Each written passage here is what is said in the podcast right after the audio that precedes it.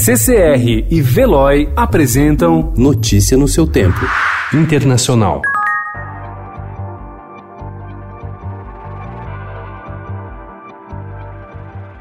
Os pré-candidatos democratas Bernie Sanders e Joe Biden anunciaram o cancelamento de eventos de campanha de ontem, citando preocupações com o coronavírus. As duas campanhas disseram que consultarão autoridades ligadas à saúde pública para determinar como proceder nos próximos dias. Seis estados realizaram primárias ontem, alocando 365 delegados. De todas as votações, a mais importante é em Michigan, de perfil industrial, que foi chave para a vitória de Donald Trump em 2016. Por enquanto, Biden está na frente de Sanders na contagem de delegados e segue como favorito para obter a indicação do partido. O governo russo intensificou seus esforços para inflamar as tensões raciais nos Estados Unidos com o objetivo de influenciar na eleição presidencial americana de novembro, segundo informações de inteligência de sete funcionários do governo dos Estados Unidos. A tática seria insuflar a violência por parte de grupos supremacistas brancos e provocar a revolta de comunidades negras.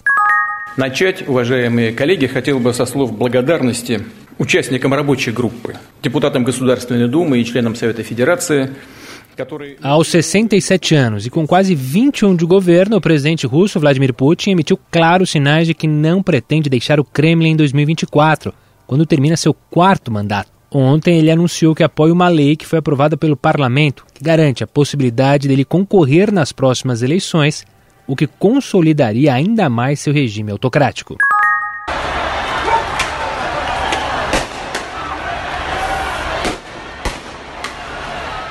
A polícia de choque da Venezuela usou ontem gás lacrimogênio nas ruas de Caracas para dispersar as manifestações lideradas pelo presidente autodeclarado Juan Guaidó, que exige eleições presidenciais. Os manifestantes caminharam pela Praça Juan Pablo II, em Chacal, rumo à Assembleia Nacional, localizada no centro da capital. Os opositores ao governo do presidente Nicolás Maduro tinham como objetivo a retomada do controle da Assembleia Nacional sob o comando dos parlamentares pró-governo desde janeiro. Guaidó fez um chamado à população para se juntar ao ato como uma forma de reviver os protestos de rua contra Maduro, que surgiram em 2019, mas perderam força neste ano. Notícia no seu tempo. Oferecimento CCR e Veloy.